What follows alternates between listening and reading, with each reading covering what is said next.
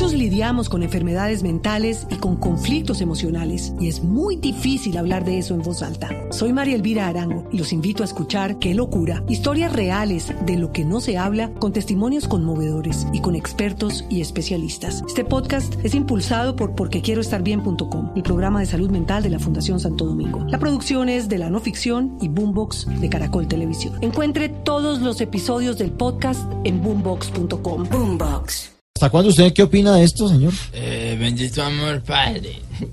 y yo opino que los policías deberían ponerse de acuerdo.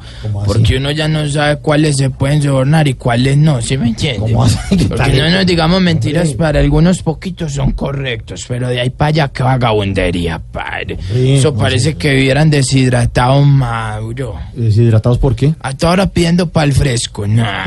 y, y es que hay algunos que se pasan de conchudos, padre. No, la otra vez yo iba en el carro y una gente me pidió la tecnomecánica y como yo no la tenía, me pidió 20 mil pesos. ¿Y por qué dice que conchudo si usted no tenía la tecnomecánica? Pero es que era un carro de mazamorra, padre. Yo, pero padre, pero- estoy trabajando, ¿qué le padre. pasa? Por eso compuse esa canción, si me lo permites, Mauro. A ver.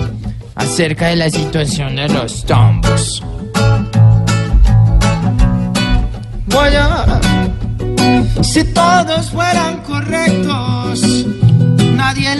les ofrecería una untada. Como novio en cine quieren salir con la mano untada. Y entonces, para nadie es un secreto que por buscar más comida, todos son como Luis Suárez, siempre esperando la mordida.